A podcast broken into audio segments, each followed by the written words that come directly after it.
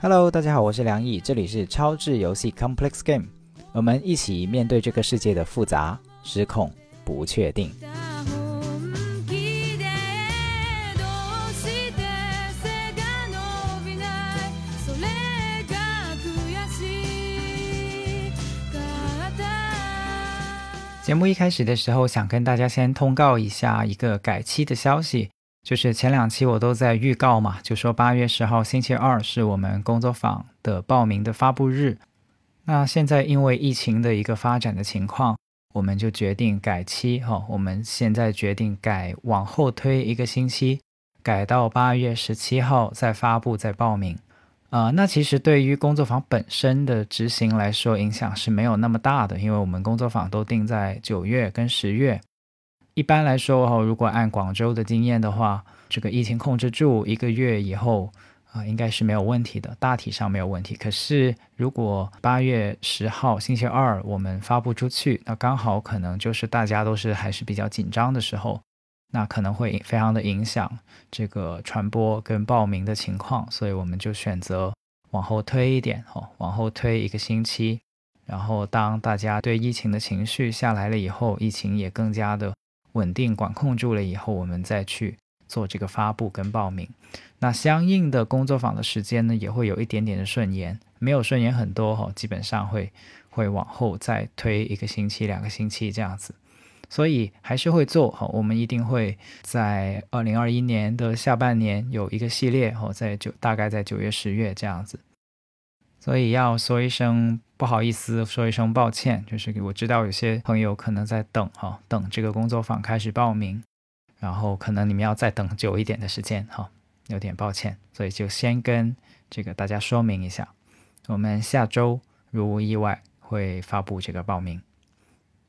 然后这期节目我们请到的嘉宾啊，厉害了，那个是我人生的搭档哈，也是我人生的伙伴，就是我的太太。啊，他的昵称叫委员长哈。那在这期节目里面，是他第一次来我的节目跟我做对谈哈。当然，新年彩蛋的时候，他有短短的放出来过一次跟他的聊天对话了，但是那个不是在录节目嘛。那这次呢，就是正儿八经的，他跟我录了一期节目。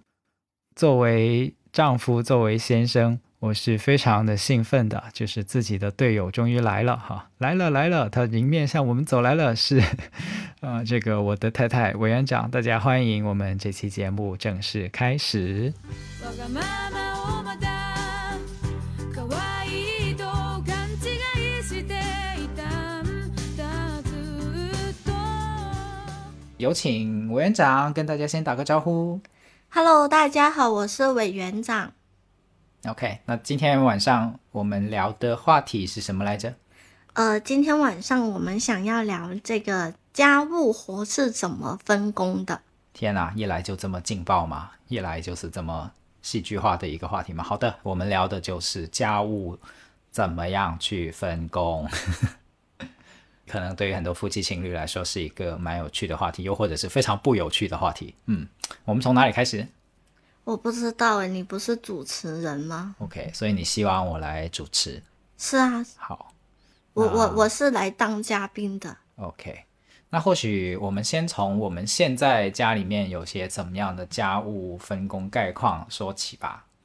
好啊，嗯我我我来说好不好？好啊，我们家呢分工是这样子的，最主要的话呢就分为日常家庭的工作，还有我们家的猫粮粉的工作。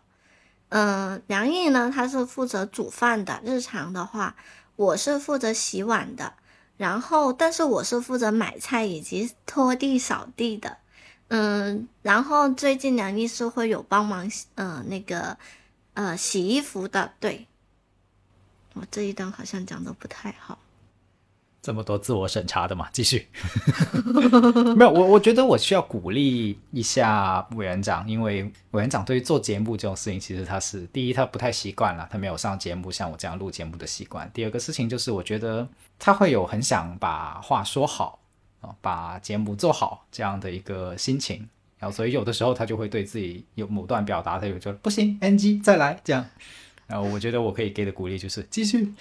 好吧，好吧，确实是我好紧张啊。对我们家主要现在就是呃家务活的话，就是我负责买菜，呃，然后梁毅会负责呃做饭。然后呢，做完饭了以后呢，他会收拾碗筷，然后放到了那个洗碗盆以后呢，就是会在我有空的时候，呃，再去洗碗这样子。呃，因为这个是每天都需要去做的。然后呃，有一些不是每天都需要去做的事情，就例如买菜，我们大概是一周会买一次。然后还有呃拖地。呃，还有就打扫类型的话，可能就是一个月做一到两次这样子。那那一些也都是我会去承担的。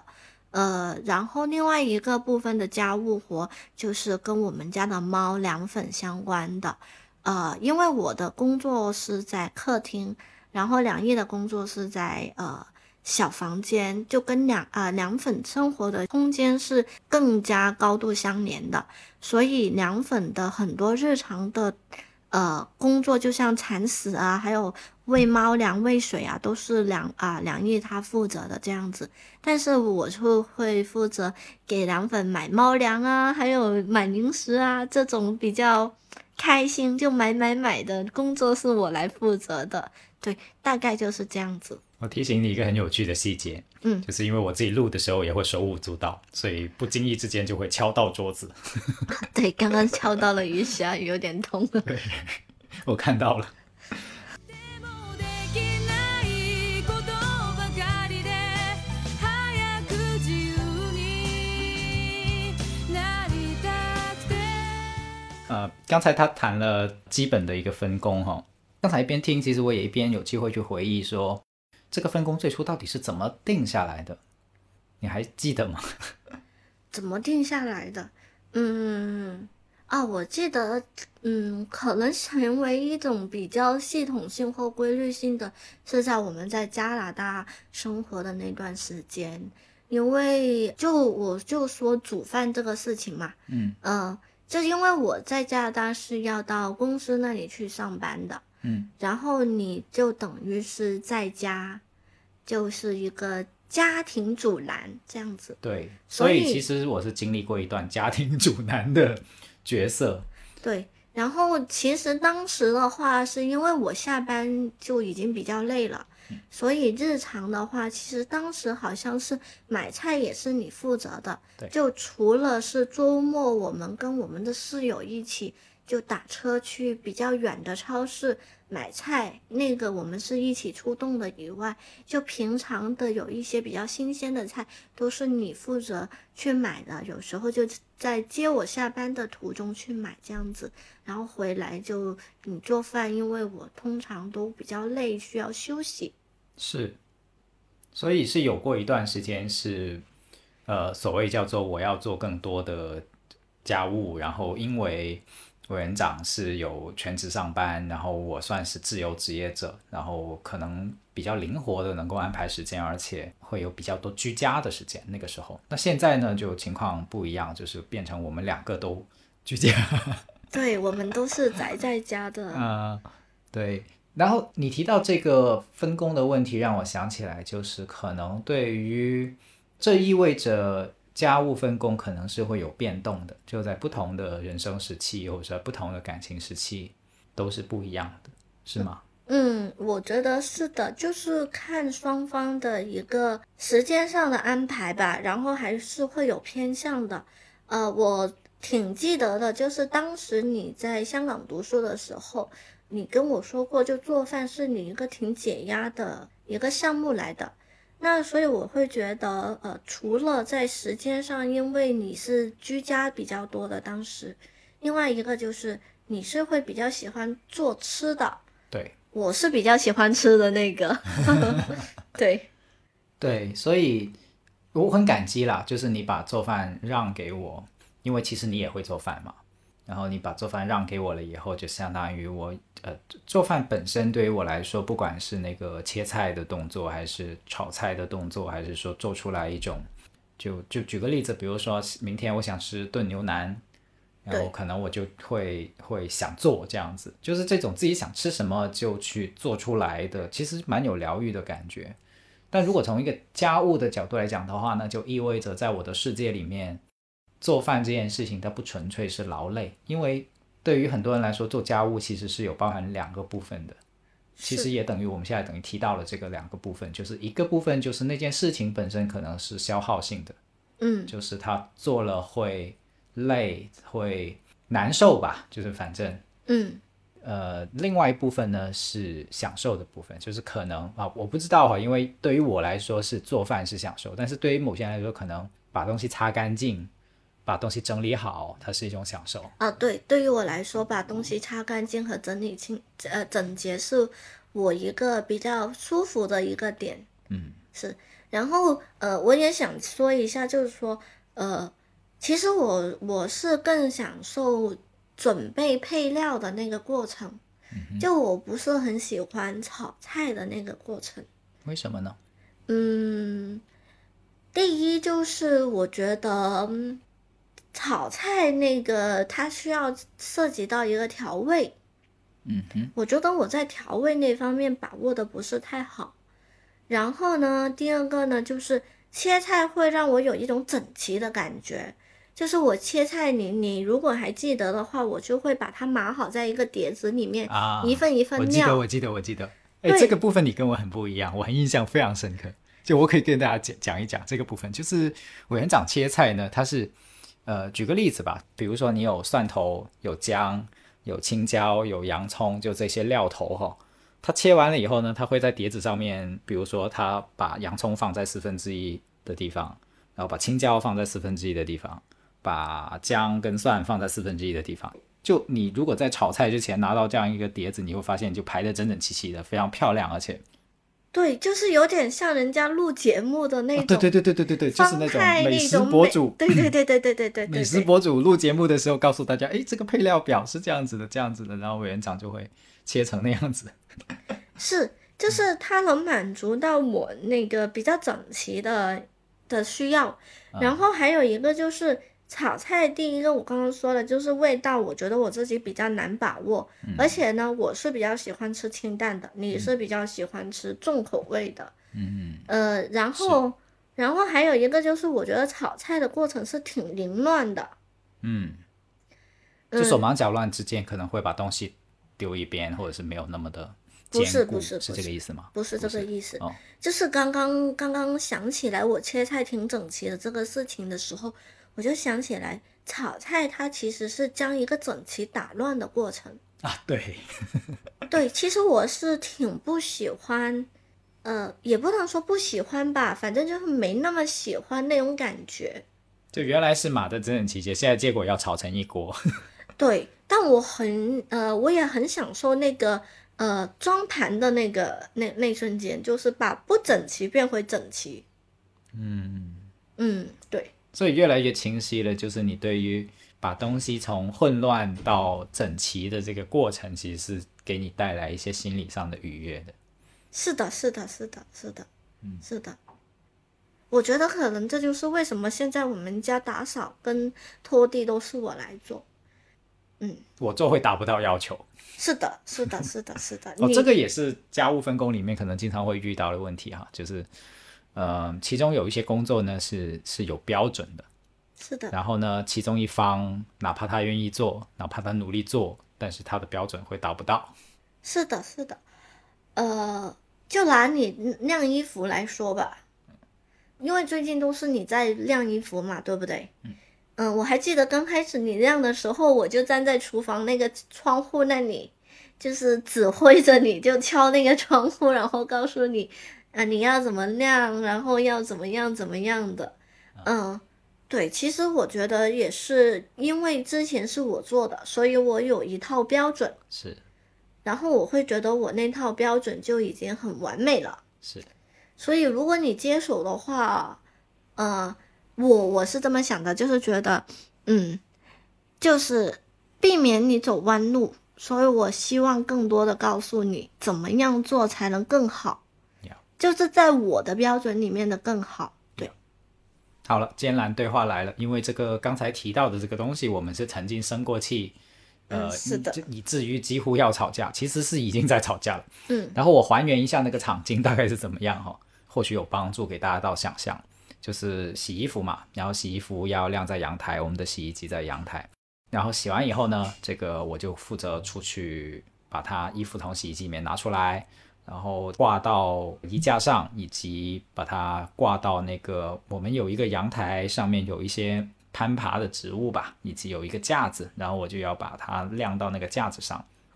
然后呢，那天我晾的时候呢，我就发现我一边把衣服往这个衣架上面穿的时候呢，这个委员长同学就站在阳台，它是有个窗的，阳台的窗是后面是我们的厨房，他就站在厨房，隔着这个窗啊，在看着我。然后呢，一边看呢，还一边有这个敲窗的动作，意思就是说，哎，这个东西，反正我 get 到的意思哈，就是这个东西好像不是这样的啊，这个东西，就他的眼神传达的意思就是说，这个东西好像不是这样做的啊，你要按按按另外的一个方式做，这样是这个意思吗？是的，是的，是的，主要是因为我们的阳台是在厨房的外面。对。然后呢，我们的我们和隔壁家的那个那个抽油烟机的排烟管，它其实如果你那个衣服晾在比较靠里面的时候，呃，中午或者晚上呃做饭的时候，那个油烟是会吹到那个衣服上面的。是。那因为之前是我晾衣服的嘛，是。我是已经设立了一条界限在那个那里面的，但梁毅他是不知道的，他就把衣服挂在呢靠里面的那个地方，而且是因为我们的阳台其实是跟隔壁家共用的，所以呢，我我我，因为我们都是呃就是。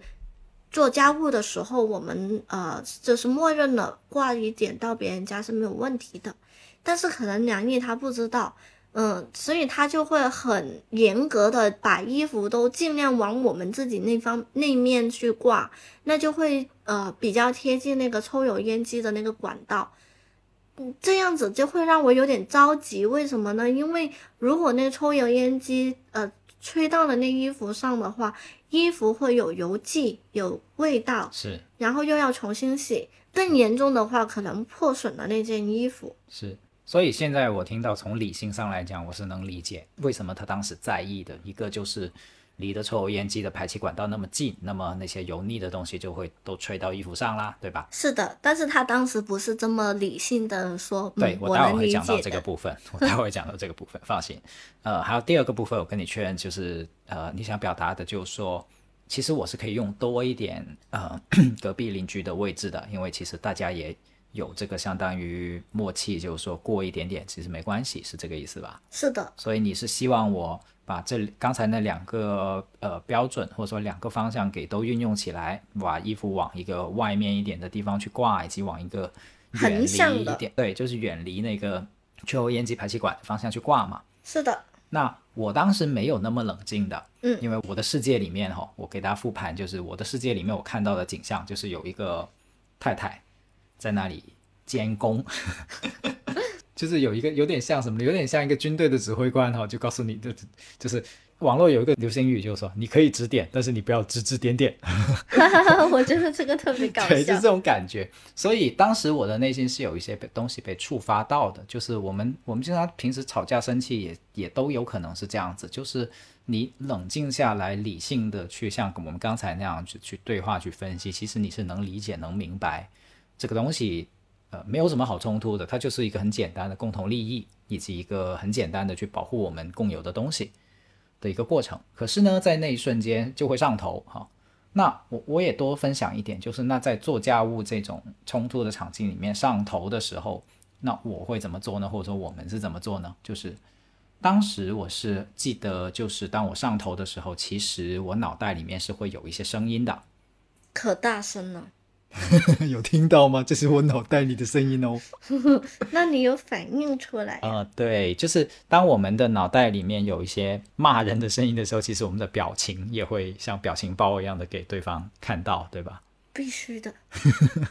所以我我的脑袋当时其实是有一些，我把它叫做这踩狗的东西哈，就是非暴力沟通里面说的，我们脑袋里面其实一直都会有一个声音，那那个声音有的时候是理性思考，但是也有的时候它就是在骂人哈。那我那个时候就察觉到我脑袋里面那把声音，它是在不断的骂街哈、就类似于说啊、你要不你自己来做啊啊、在那里指指点点干什么啊？然后我我不就已经很努力的在做了吗？你还想怎么样？就就类似于这样的话。当然，我我必须说，所谓的觉察就是你知道那些话它不是理性的，它只是一些在你心情烦躁、呃情绪极度沮丧或者是极度的不解、困惑的时候，反正就是一些负面情绪，所谓叫负面情绪的时候，它会涌现出来的一些不理性的声音。然后当我捕捉到这些声音以后呢，我就做深呼吸，因为那个时候我不管我说什么或者做什么呢，都是都是会怼对方的想，所以其实最重要的是我会先深呼吸，然后深呼吸了以后，我就发现说我自己是可以跟那个脑袋里面的骂街的声音相分离开的，就是我是我，那个骂街的声音是骂街的声音。然后呢，我就再退后一步去有空闲去想到说，那现在到底发生什么？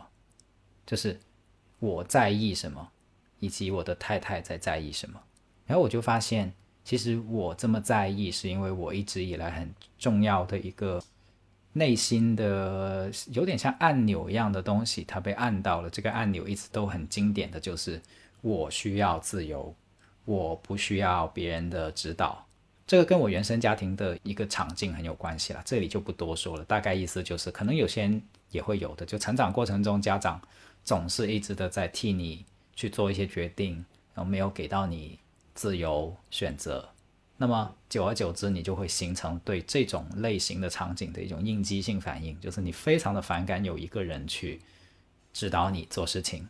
啊。虽然在理性的角度来讲，有的时候指导的确是必须的，因为你没有对方那么熟悉，是你不，是你你你不是专家，对方是在那个问题上的专家，所以在很多时候我们会需要一些指导，接受一些指导的意见。但是在刚才我说的那个原生家庭的创伤性情境下面呢，你那一刻你的内心就会很难受。就哪怕你的伴侣是出于好意、出于理性去给你指导，但是那一刻你就会觉得，哎呀，我不要这样的一个人去给我指导，我需要自主，我需要自由，是怎么怎么样？就就那一瞬间内心的这个这个怎么讲？就是那个情绪的来源其实是这个部分。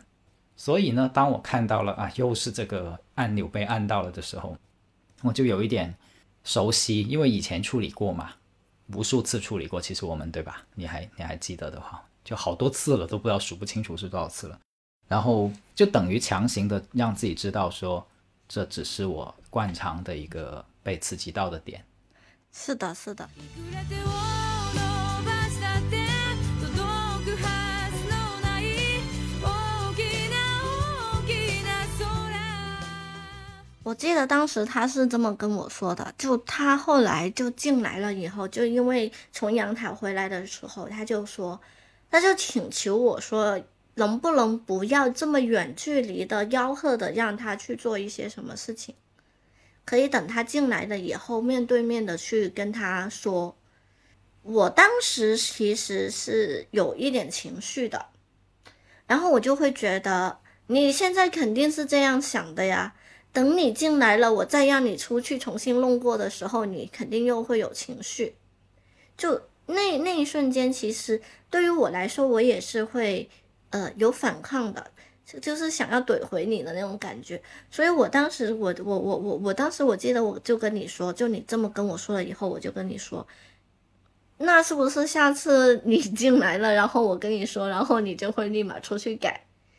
嗯，我觉得我后来就是，嗯，后来我是觉得，那个规则的那个需要更多的是我自己。就你察觉到了，其实有很重要的部分是你自己内心需要的部分。是的，就更多的需要是我自己。然后呃，其实也不能说应该吧，我是觉得呃，我可以多做一点点，就是能看到你去帮忙洗衣服的这个动作，就先表示 appreciate，就是感激的。因为之前是我洗下衣服，你去晾嘛，但是那一天其实是从拿衣服出去洗到晾衣服都是你来处理的，对，所以其实那一个部分我是需要先肯定和看到的。然后如果不如人意的时候，其实我有选择的，就是我要不就像呃我当时的那个，就是从玻璃隔着玻璃敲窗，然后吆喝你，让你怎么去做，或者呢是呃待会儿自己再去做，或者真的就是你回来了以后再让你出去重新弄。但我当下为什么没有这么选择呢？呃，其实是基于以下两个原因的。第一就是我觉得，如果让你进来了再出去弄，这样子可能会加重你的任务。就是如果你现在立马弄好，那不是更好吗？就是常常会有这样子的逻辑。是，可是这个逻辑未必是对方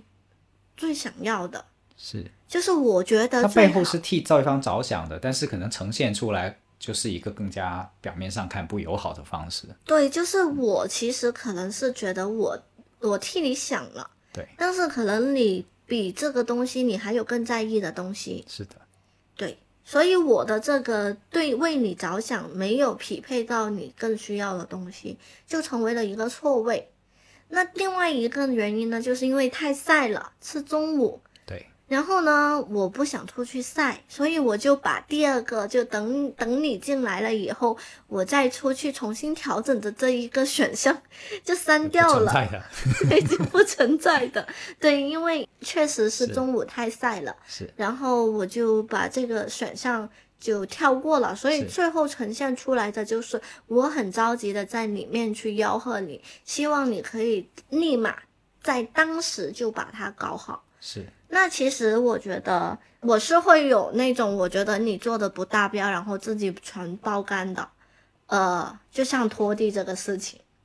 拖地这个事情你又是一先等等，我们先不去拖地那里。刚才那个事情里面，我刚才委员长讲那段，我觉得好欣赏，就是他在刚才那个描述里面，其实有很强的自我同理的部分，以及去同理我的部分，就是理解自己，既理解自己又理解我。大家会听到，比如我有听到他说，自己之所以做出那样的选择，一方面他意识到是自己在乎那个东西，并且他意识到他之所以做了具体的那个选择，而不是另外的两个选选择，背后的考虑又是什么？这就是很强烈的对自己负责、自我同理的一种能力。哇，我觉得好想给你鼓掌，这个能力好强，真的好强，不是每个人都能做到的。然后第二个部分就是我有发现说，当我们各自都能够先同理到自己，就是那个时候可能我的情绪到底来源于自己的什么样的在乎，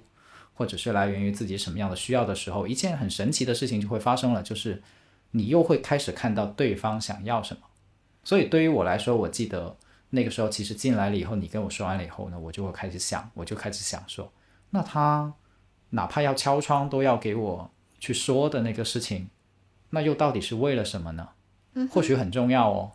那那个时候我就开始想到说，哦，是抽油烟机的的那个油烟的那个问题，而且他已经不是第一次告诉过我了。我只是在外面的时候听不清他说什么，然后没有 get 到是这么重要的一件事，但是它是重要的，其实。然后以及像那个晾晒的的空间的问题，就就所有的东西一瞬间就其实不难理解，是对，但是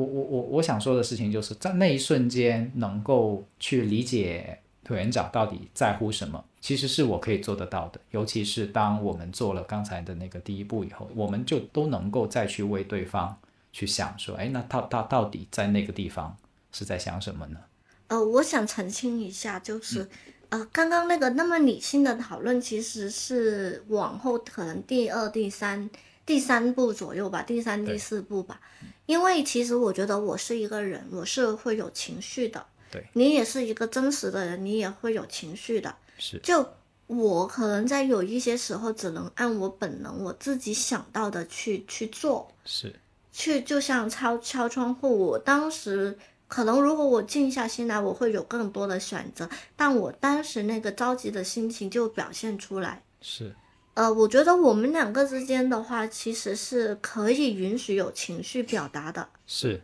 就你事实上也试过很多次，对，就是其实你也会当时回来是有一些情绪跟脾气的，就是觉得我为什么要隔那么远去告诉你什么什么的？呃，我觉得这个是可以被理解的。我们刚刚就是我们现在分享，也不不代表说我们当下就没有一些火爆的情绪或者什么，是完全是完全有的。然后而且也挺，就我是一个比较心急的人，所以我的情绪来得快，去的也快。然后其实当下我们是有情绪上的比较大的火花吗？还是碰撞，还是什么样的一个形容词？反正就是有点知道吧，就我们彼此都其实是能感知到对，就是。生气了。对，简单来说就是生气了。对，但是就是我现在会有一个感，就是会跟梁毅说，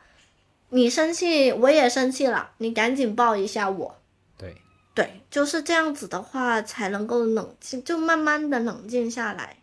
对你提到这个部分，我觉得很棒，就是它实际上没有那么的理想化。虽然在我的理解里面，我们的过程已经非常的理想化。因为举个例子，比如有些人吵架跟生气，他是以星期跟月为单位的，但是我记得我们之间的吵架通常都是以分钟为单位去计算的。呃，我觉得是这样子的，我我们会，我们之前我觉得我们刚在一起的时候吧，订立了一个比较重要的基调，就是吵架不过晚，就是睡觉之前把事情聊开，把问题解决。这是你的信念嘛？对，这是我的信念。那也得有能力去做得到嘛。呃，我觉得 信念是是双辅相成，双辅相成。是是是，就是对于双子座来说，信念是首要的，就是先要有信念，我才有行动的动力。是是，就对于你来说，你愿意这么做，简单来说就是是的，你愿意这么做，是的这件事情才能做得成。是的，是啊，所以其实我很感激啊，我我我是真的，虽然这句话有点像口头禅的女生说到，但是在我们的生活里面，好像还蛮多这些时刻，就是很很庆幸是这样子。坦白讲，是很庆幸是这样子。嗯就是如果我在想，如果比如说委员长的个性里面有一条，就是我就是要冷暴力你，我就是要，虽然世界没有如果哈，这个世事没有如果哈，但是我在想，如果他的信念是这样的话，还蛮难搞的，就是还还蛮，也不叫难搞，就蛮痛苦的，不一定不行，但是可能要受多很多苦咯。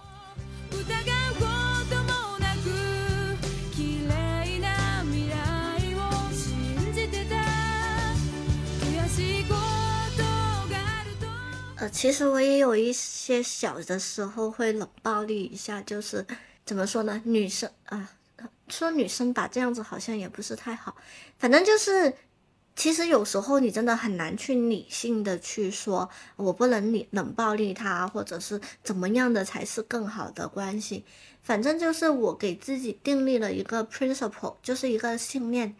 就是看着那个信念不太过，我觉得就可以了。是就像我有时候也会关门，也会锁门，然后不让梁毅进来，因为就是很生气嘛。但是，但是是我们以后可以 对，就是，但是，但是他，但是最后还是会，呃，就是他已经成为了一个潜意识，就是不能够，那个普通话应该要怎么说呢？就不能够，你先用粤语说一遍嘛。不能够端太久，这样你可以端一下，嗯、但不能端太久你，还自己翻译过来了，对哎，鼓掌。对，要不然睡觉前就解决不了了。嗯是，，OK。对，我觉得是可以允许有小情绪的。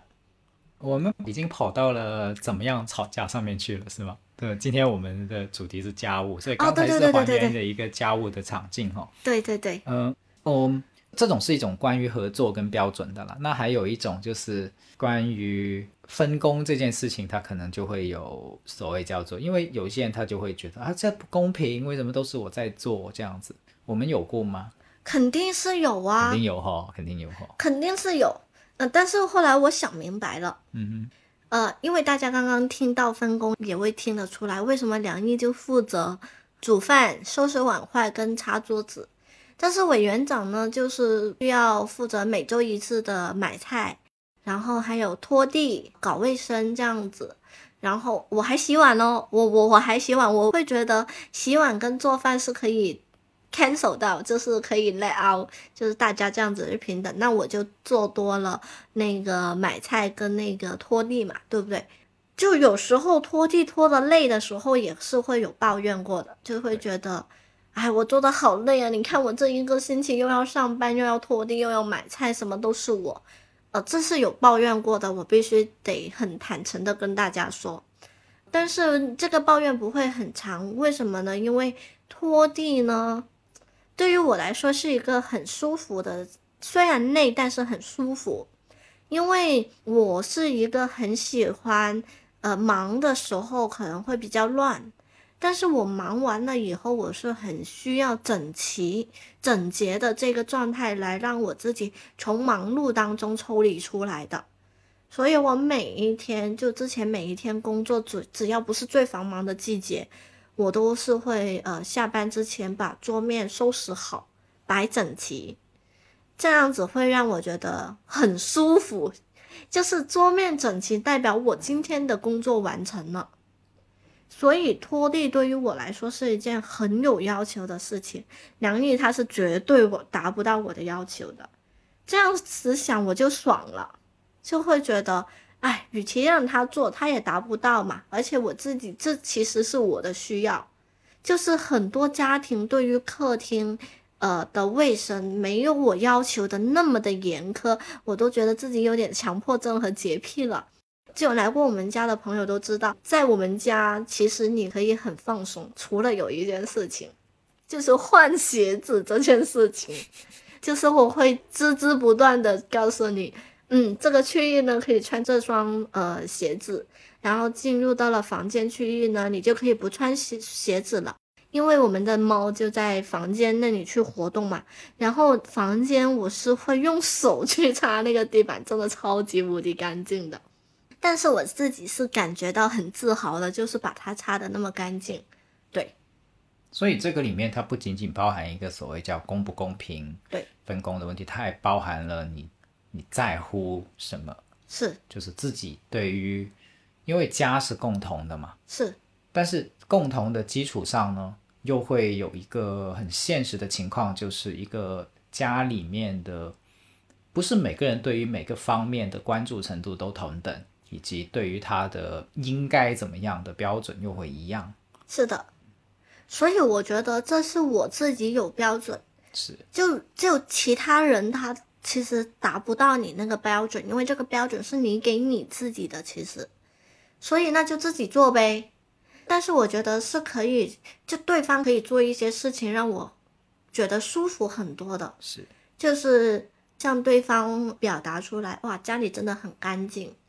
或者是呃，就是我是会很自豪的，家里拖的那么干净，就是像朋友进来，他们有时候说不穿鞋子行不行？我说当然可以啊，我家非常干净的，你不穿鞋子完全没有问题。但是你不要穿脏鞋子踩来踩去。对对对，没，呃对对对对对对对，所以其实我是有一种油然而生的自豪感的。但就如果对方能够表达出同样的呃 appreciate，或者是同样的自豪感，或者是在我这么努力打造的这个环境下，也感觉到像我一样的舒适跟自豪的话，我觉得就再累也是值得的。对，所以这里面我听到有两个部分我是特别欣赏的。第一个部分就是委员长他很清楚自己想要什么，就或者说他很清楚知道说要某个东西变得足够理想状态的干净，这是我想要的东西，而不一不是说我可以拿着这个标准就去就去说，哎呀你你达不到就是你不对，或者说这就是都是你的问题，你弄脏了就都是你的问题。就他有点超越了这个这个刚才我说的这种抱怨的角色，去看到就是自己的标准，然后愿意为这个标标准去负责。我很欣赏这个的，因为有的时候我们会不看不见这是自己来源于自己的部分，以及就逼着你的另一半或者是别的人去，就只是在 complain 嘛。然后第二个我也很欣赏的部分就是他知道了以后，他会。他用鼓励的方式，就他不只是去去鞭打我说，哎呀，我做的不够好，而是说，哎，当我做得好的时候呢，他是会给鼓励的，那就好很多啊。这个感觉对于伴侣来说，就是我不是只有惩罚，哎，我我没有惩罚，但是我是有鼓励啊。那同样的，我因为有鼓励，有正向的反馈，我就可以知道说，那我到底要怎么做才能够让他更觉得舒服一点，或者说让他更觉得满意一点。其实对于一个伴侣来说，就是我觉得我作为先生，我很乐意他的生活里面有更多的愉快跟舒服的部分，但问题在于我得知道方法，我得知道怎么做。で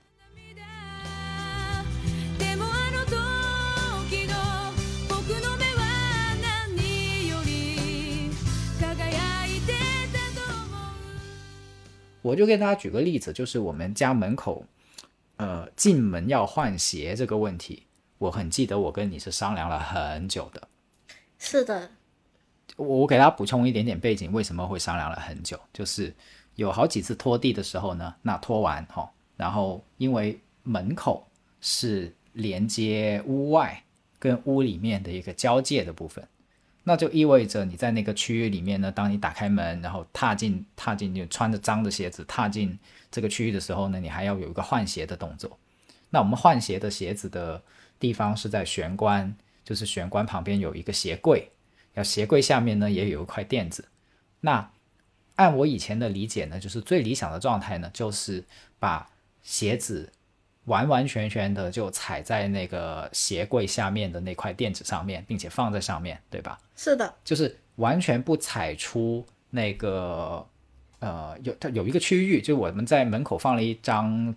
地毯，小地毯，对，就是那张地毯就意味着脏鞋子就到此为止了啊，不要再往前踩了。是的，那很有趣的现象呢，就是我发现每一次，尤其是家里面拖完地以后，然后委员长对于那块门口的地毯前面的那块地板的干净程度，你在已经在笑的不行了。对，你自己讲吧，我呃，其实是这样子的，因为我们家呢，正式来说是没有玄关的，就是我们的玄关就是用一个鞋柜隔开的一个地方。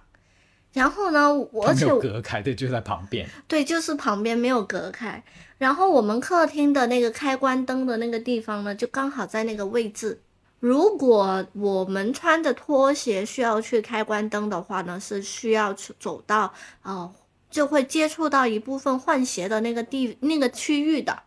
所以呢，我就必须得保证，特别是我刚拖好地了以后，凉意的脏鞋子不踏出那两块地毯，就是那个那两块鞋垫，因为鞋垫以外的地方，我是有可能穿着拖鞋走过去的。那如果我的拖鞋走到那个脏的地面上，我的拖鞋再走到家里其他的地方，就等于污染了其他干净的地方嘛。对，你就你就把它当成是一个新冠病毒传播的过程，就懂了。对对对对，然后对，所以我就是特别特别是刚呃刚拖完地的那那那那一两天吧，我就会常常的盯着梁一换鞋子，以防他的鞋子出界了，出了那个换鞋垫的那个界限。对，就大家听这个场景是不是有点毛骨悚然？嗯，呃，主观的体验是什么呢？主观的体验就是，呃，自己在换鞋子，或者说在在那块地毯上面动作的时候，呃，反正走在那个附近区域的时候，就旁边有一个一双眼睛在非常严厉的观察着你，然后呢，可能你稍微的不注意，然后就会被念，或者是会会会有反馈，马上就来了的那种是感觉。那是因为我很希望我的劳动成果是被珍惜和尊重的。是，理性上现在肯定是能理解了。嗯，但当时是很烦，对不对？对，主观上会有有异样，并且我对于人活得要轻松这件事情其实是有追求的。所以你会观察到，在一些生活细节上，如果我发现你变得很紧张，嗯，那就有点像抗体，就是就是，呃，生活里面有一些部分神经兮兮、紧紧张张，这个是一个病，在我的世界里面它是病毒。那当我察觉到我的环境里面，要么是你，要么是我自己有这样的病毒的时候，我我就天然的会产生一些抗体，嗯去想改变这些病毒，或者说这样说的严重一点，就是不要再有这些病毒。所以这也是一个模式来的，就是因为有的人也会说，啊，so what？那那他紧张一点，这个东西就紧张一点嘛，对于你来说有什么问题？但是但是我就察觉到，可能是那份紧张，让我觉得我的一些生活方式被被挑战了，或者说叫做我的生活方式就不存在了，我这个轻松的生活方式就不在了。嗯，所以后来我们花了一些时间去搞清楚到底各自在意，就是在这个点上到底各自其实是在在意什么。嗯，我觉得其实现在也还好啦。你看你现在换鞋子也比较注意了，特别是我刚拖完地的那两天。后来后来有衍生出不同的方案，就比如说把那个垫子挪远挪一远一点，对，就是往那个前面再推一点，那个产生出来的好处就是换鞋的区域会大。就是其实我解释一下，就是为什么我们有的人说，那你主观上不不踩出去就好了，但问题就在于那块垫子其实不大，对，所以而且我们的门呢，当它开的时候的那个角度呢，就是很容易会让你需要踩出来一点，那个门才能完全打开。是的，所以我后来就观察这个事情，就是假如我把我们的主观意愿都先放一边，为什么会出现这个踩出界这个现象？我就发现跟这个门的结构有关系，跟这个地毯的尺寸有关系，跟这个换鞋区域非常的不方便也有关系。是就它好几个东西加在一起，刚才委员长也提到嘛，就是这个玄关其实根本就不是个玄关是的，啊，它跟这个结构是有关系的。因为有一些房子呢，它能够做到什么，就是能够做到那个玄关的位置是，就是正式进入客厅呢，客厅的地砖或者说地板是比那个玄关的地板要高一点的。那就天然的把你的鞋子啊什么的就挡在了一个外面的地方，因为你要先脱了鞋子，再迈上一级台阶，等于是要再进入到客厅嘛。那可是我们家是没有这个设定的，并且呃连玄关其实都没有，就只是在旁边放了个鞋柜。于是产生的结果就是，整个从开门到换鞋到出来这个动线其实是凌乱的，就是它没有一个科学的动线。所以在这样的情况下，就会出现换鞋子，但是踩出来，然后弄脏地方，然后触到了委员长的很介意的一个雷区，然后就会产生这样的冲突。所以我想说的事情是，如果我们只是在想说谁做的不够好的话，其实是观察不到这些部分的。是的，是的，是的，是的。然后我觉得现在的这个分工其实也都还好，是，就是现在就是各取所需。所以最后这个鞋子的问题，后来最后是怎么解决的？我们现在 算解决了是吧？算好像很久没有没有为这个东西去反过心了。哎，我觉得是因为你留意了，哦，你更加的，就是你能理解为什么我要这样子。对对对，所以留意是很 不理解是很重要的。对，就是你理解，你才会去做嘛。对对对而且这种理解不是那种被逼着说我必须去做的，那个其实不叫理解，就是、那个叫迫。对那个只叫只叫迫于无奈，或者说对对对，呃怎么讲，就是有点像拿被，既然我被一把刀逼着，胁迫。哦，胁迫。抱歉抱歉，我的那个词语用的不是很好。对，胁迫胁迫，对，就就胁迫其实是产生不了理解的。是的，嗯然后我理解了以后，我就觉得说，那我注意一点咯。既然这个东西是委员长会介意的，并且给他带来痛苦的，是那如果透过我的注意能够减少他的痛苦，那那那个道理成不成立，其实没无关重要，无关紧要。是的，主要你想一下，我每就是每一次拖地都很累，是吧？那然后我我因为要工作嘛，也没有时间像传呃，就是就是呃就是每个星期或者是每天拖地，所以我是希望那个整洁的程度尽可能的保留长一点。嗯对是，这这这是我的需要，就是为什么我会这么在意这个事情。第一就是我很喜很喜欢干净和整洁，第二个就是因为我每一次拖地需要付出的劳动是比较多的，那我希望那个整洁程度是可以尽量的延长，让这个家务不要成为一个负担。是，这样子的话，你看，就如果你稍微注意一下，就能够满足到这一个需要，然后就是就少了很多的矛盾。如果我们每周都要拖地，那可能我就不能一个人包干拖地这个事情了，那我就只能够说，那我们就单双周，OK，我第一周你第二周这样子。但如果我们大家都就是给一点点小的注意，去尽量保持在呃可能一两周才需要拖一次地，那我觉得这个程度和这个负担是我可以承受的，我也乐意去做的。嗯，是对我只是需要你一点小的配合。是。对，然后理解到这个以后，还有一个有趣的事情就是，不管是以前在加拿大还是现在在在国内，我发现吸尘其实是一个能够帮帮助到干净的事情，就是多吸尘，那么就会能够就有点像保鲜的效果，就是保保质期能够长一点这样。是的，是的，而且我现在还有一个方案，就是局部性的去搞卫生，就像今天呢，就是靠近阳台的那个区域，它就有一些虫子嘛，呃而且因为我坐在这里掉了很多的头发，它你既有头发，它就很容易会有积灰尘的。那我就拿一个布局部的去清理了这个卫生，那整体来说就会让我觉得又干净了。对，所以其实局部搞有一个好处，就是第一你没有那么累，是的，第二搞好了以后你还能心情好。是的，是的，但这个前提是它整体上不是很脏。嗯，但如果全家里都很脏的话，那你局部搞是没有意义的嘛。那对于我的性格来说，我就会做觉得一不做二不休，哎，直接就把它全搞了。是对，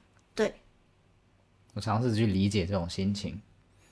嗯就是强迫症加洁癖患者的心情。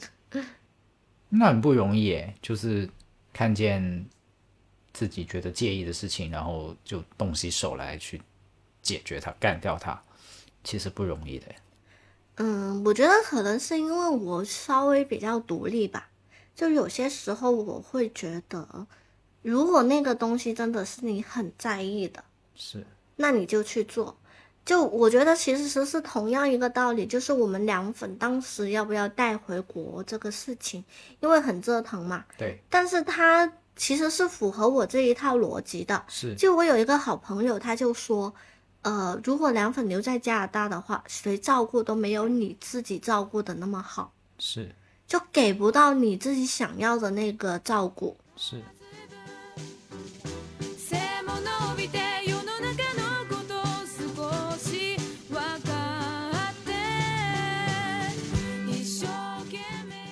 所以，因为今天我们讲家务哦，想到这个我就发现，其实家务其实不仅仅在于什么拖地啊、做饭这些，嗯你像照顾宠物，甚至把宠物从一个国家搬到另一个国家，其实也是家务的一部分。就是它只要不是工作赚钱，其实你就已经可以把它划入家务的部分。比如有的部分我，我我现在想起来哈，其实委员长还有做一个部分，我是感激的，但是刚才刚才没有算进去家务的部分，就是他自己的小花园的那些植物盆栽。为什么这么说呢？就是我刚才说了，他的花园，就是因为主要是他在打理，但是实际上那个花园，我看着我也觉得很开心嘛，就满眼的绿色啊。他他最近做很多园丁的工作，就是他买很多植物这样子。那花园是，呃，我我是不太感兴趣，但是我虽然不感兴趣，可是我又有受益，就是我也是受益者。所以从这个角度上来讲，委员长这个东西是不是家务？我觉得是家务啊，对吧？你不能完全说，哎，这只是你的兴趣，不是啊，他也是、也是能算家务啊。其实同样的，像刚才他说凉粉那个事情，他把他从加拿大带回来，其实还蛮厉害的，真的有很多手续嘛。嗯，然后中间有带他去体检啊，打打疫苗啊，什么什么的，对吧？我觉得“家务”这个词呢，嗯，传统的想象就是搞卫生、做饭、是拖地。是呃，我觉得其实这一个定义是比较狭隘、狭小的。是，其实它包括了很多的东西，像宠物的照顾，你觉得是不是？呃，是老人家的照顾跟沟通是不是？我觉得其实也是的。它其实就是这个家里面它会发生的一些事情，嗯呃，需要完成的也不能说任务吧，就是一些一些事项吧。我觉得它其实也都算是家务的范畴，需要两个人或者是一家人一起去协商的。哎，我又敲桌子了，就是它需要点，就是他需要，就是呃，不单只是如果只就是夫妻之间，如果有小朋友或其他家庭成员的话，其实是需要共同协商的去去去怎么去安排，怎么样去分担承担的。是，对啊，像你现在刚才提到的，比如一起跟我回家的时候，跟我爸妈吃饭，这也是家务啊。虽然这样说起来有点怎么讲，就家务这个词，我觉得是有一定的误导性的，因为物家务家务就好像有点给给你的感觉就是，哎呀，一定是得是累的东西，它才能算家务。但是，但是陪陪长辈吃饭这个，我觉得也算呐、就为家里面做贡献啊呐、是的，是的，就像有一些家庭有小朋友的，辅导小朋友算不算？其实我觉得也是算的。定算啊，对啊，是的，对啊，对啊。这么说来的话，真的很多东西都算家务哎。是的，是的，其实就是这个家里面发生的事情或需要发生的事情。或者甚至你可以理解成对家里面有好处的事情都算。就举个例子，比如呃，你去买菜，但同时你跟那个买菜的档主给呃，就是就是套近乎，嗯哦，那套近乎这个部分是算什么呢？我觉得也可以算呢，因为他对家也有贡献啊。是，就是为什么我们家的买菜也是我负责呢？是因为我呢，嗯，我我比较被容易被人家骗，对吧？啊，对对对对，比较骗，就比较容易被坑。呃，对，就是你的性格不是很呃适合市场的，跟市场的店主打交道，对，就比较吃不开。对，这个这个这个词是不是用的很地道？可能我跟我爸有点像，就是类似于，哎呀，他要两块钱，那就两块钱，就我绝对不会还价，说，哎呀，一块九啦，或一块八啦，一呃一块五啦，我绝对不会做这种事情。呃，我觉得其实不单只是讲价这个事情，因为、因为为什么说呢？嗯，那些菜菜主其实他虽然没有定义成你的朋友，但是他有就如果是一些比较好的，他其实也是你生活很重要的一个部分，因为你想一下，你每个星期就对于我们来说是每个星期我都要去见他一面。嗯，呃，有些人可能是隔天去买菜或每天去买菜的，那那些档主其实也是他很熟悉的一个人。对，但对，就对于我来说是的，可能对于你来说就是去买菜，然后讲不讲价。但对于我来说，就像我，我会有一一档比较固定的卖鸡的那档摊主，对，就是就是有时候他会说，诶，今天怎么星期五来买菜？你不是平常都星期六吗？这其实是大家在呃比较固定，就是怎么说，比较成，嗯。就是比较多次的那个有了一个默契，对，所以一个很有趣的现象就是，这个现实生活中的梁姨呢比较像个社恐，然后现实世界中的委员长呢就很吃得开，就是他他真的吃得开到什么程度，就是连小区保安见到他说：“哎，委员长来了！”这样 很神奇。我跟大家讲，真的，呃，我都不明白为什么去菜市场哈，每个人都会跟他打招呼。对，所以我觉得其实，在去菜市场这个事情对于我来说是挺开心的，是，嗯，就除了社交嘛，哦，对，也是社交的一部分，而且就除了可以买到好吃的菜，我喜欢的菜以外，就是就是社交的一部分。对他们，其实在我我的生活中，呃，也在无形中占据了一定的分量跟角色，担担当了一定的角色。我感觉我也 Q 回来了，因为我今天我谈家务，啊，对对对 对买买菜。也是家务啊，嘛，他也是是是对是是，对。对，我觉得这就是一个分工，就是我更乐于去做这件事情。嗯当然了，如果有一些事情我们两个都不愿意做的话，有没有这种情况吗？想一下，倒垃圾算吗？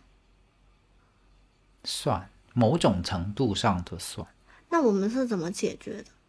呃，因为倒垃圾的情况，我的观察是这样子的，就是会有一些时候我们会觉得太久了，嗯，就是这种彼此都觉得放太久的情况，其实就是属于大家都不愿意不那。么的热衷跟愿意去做的事情。嗯，就是嗯、呃家务这种事情，在某一些时候有点像一个不断恶化的肿瘤，就是你早一点去处理它，它就会早一点好。但是如果你两个人都放着，它就会慢慢恶化。所以倒垃圾就有点在我们的生活里面有点像这种样子类型的设定。呃，我我观察到后来我们的解决其实也不算什么解决方法，就是受不了了就倒。对，其实我觉得我们是可以有悬疑味觉的东西的，因为我们的生活还在继续嘛。是是是，我觉得倒垃圾这个事情暂时是无解的，因为我们曾经哦，曾经真的试过一打开房就家里的门，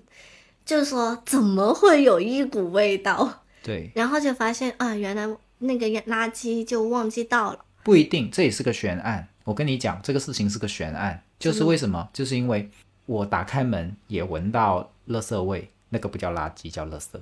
哦，说那当然有些人叫垃圾哈，有我在我的世界里面它叫垃圾。不是，除了那段时间楼梯有一股垃圾味道了以外，嗯其实我们也有试过，就是因为家里没有是统一叫垃圾吧。既然你叫垃圾，那就是垃圾吧。我的普通话，真的、呃，我我的意思是，我也认同打开门的时候有垃圾味，对，可是我发现走到，因为因为呃，我们的垃圾桶这主垃圾桶跟有机垃圾就都是放厨房的部分的。那我的判断是要寻根嘛，就是是你得你得，如果那个味道的确是从那边飘过来的，我就原路寻过去嘛。是可是我发现原路寻过去又没有哦，很多次都没有的哦。就是那个在门口闻到的垃圾味，跟在垃圾桶旁边闻到的垃圾味不一样。反正反正我不管了，反正就是开开窗透了一下气以后，那个味道就没有了。但前提是立马把那垃圾倒了。那当然，我们都会做这样的事情。对，对所以呃，倒垃圾这个事情呢，在我们家呢就是没人热衷，现在还正在寻找方案，怎么样 去更好的妥理妥善的处理我们这个倒垃圾的问题。你可以这么想，呃，当然现在我们也可以先由着它啦，就留一个尾巴哈、对啊我，在想，呃，垃圾跟天气也有关系，就是到夏天的时候，可能呃有尤其是生鲜有机的食物残渣什么的，就会更容易出。其实不是的，你看像妈妈他们家，他们每天都倒垃圾的，就是不知道为什么到我们这里就是谁都不爱倒垃圾。嗯有其中一个我内心发现可能潜藏的信念，嗯，就是垃圾袋用一个少一个。对，我我我我旁述一下为什么会这样子，就是我们的垃圾袋是用什么呢？就是用比如像河马先生那种比较，就我们有两个垃圾桶，然后一个是比较小的装厨余、垃圾的垃圾垃圾小垃圾箱，那个垃圾箱通常用的是类似于什么我们买面包啊、买菜啊的那种中型、中小型的垃圾袋。有另一个主垃圾桶呢，是用那种比较大的垃圾袋，而比较大的垃圾袋呢，就虽需要买比较多的东西的时候，就比如说去超市买了一堆东西的时候，超市给给你的那个垃圾袋，它我好想笑啊，原来是这样。是至少在我的潜意识里面，我觉察到有这个部分。我我我有想到一个原因，就是我很害怕那个垃圾会滴水，哦，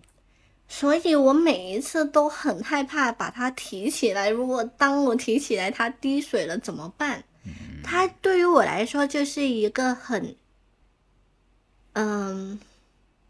恐怖片，好騰雞嘅事情。慌张，对，很慌乱，就是那个过程会很慌乱。而且而且会很 disgusting，是吧？就是就是很恶心。对对对对对，所以我觉得可能我潜意识也是有这个想法，所以让我不是很热衷的倒垃圾。是，是的，所以表面的行为是不做、少做、回避做，但背后有一些原因，可能是这些觉得很恶心，然后很很排斥、很反感的东西。其实我觉得我刚刚说的那个是可以呃联系回我拖地的那个的，因为我很害怕那个垃圾会滴水，除了它很臭很脏以外，它会弄脏了我拖完干净的地。